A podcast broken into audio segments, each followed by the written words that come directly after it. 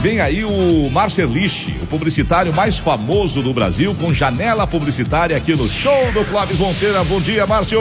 Bom dia, Clóvis! Olá, amigos! Eu tenho certeza que vocês já assistiram algum comercial ou já viram um anúncio alertando para economizar água, para economizar energia, não é não? Os governos fazem esses alertas toda hora, as ONGs também e até empresas participam. Talvez eles até funcionem com você por alguns dias, mas conta aí, funcionou por mais de uma semana? A gente está vendo de novo no noticiário que a luz vai aumentar, que pode haver racionamento, que precisa economizar água. Mas, por coincidência, justamente nas últimas semanas, duas campanhas publicitárias entraram no ar no Rio alertando para desperdícios.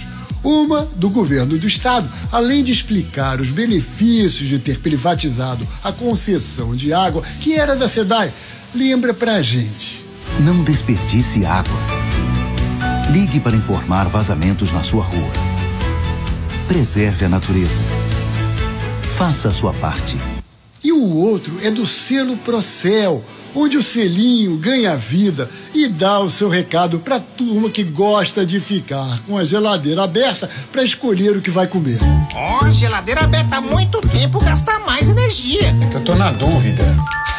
Pode ter certeza, a conta vem cara. Quando a gente vê aquelas fotos de Nova York, toda iluminada à noite, ou com os chafarizes jorrando, dá até inveja, não é? Mas a gente está no Brasil e eu não quero nem discutir agora de quem é a culpa de o país ter esse problema há tantos e tantos anos. A questão é, porque o brasileiro precisa sempre ser lembrado de que desperdiça água e luz. As campanhas tentam de tudo, como criar apelido para quem gasta. Em Brasília, o governo criou o personagem Gastão, que não dava bola para a economia.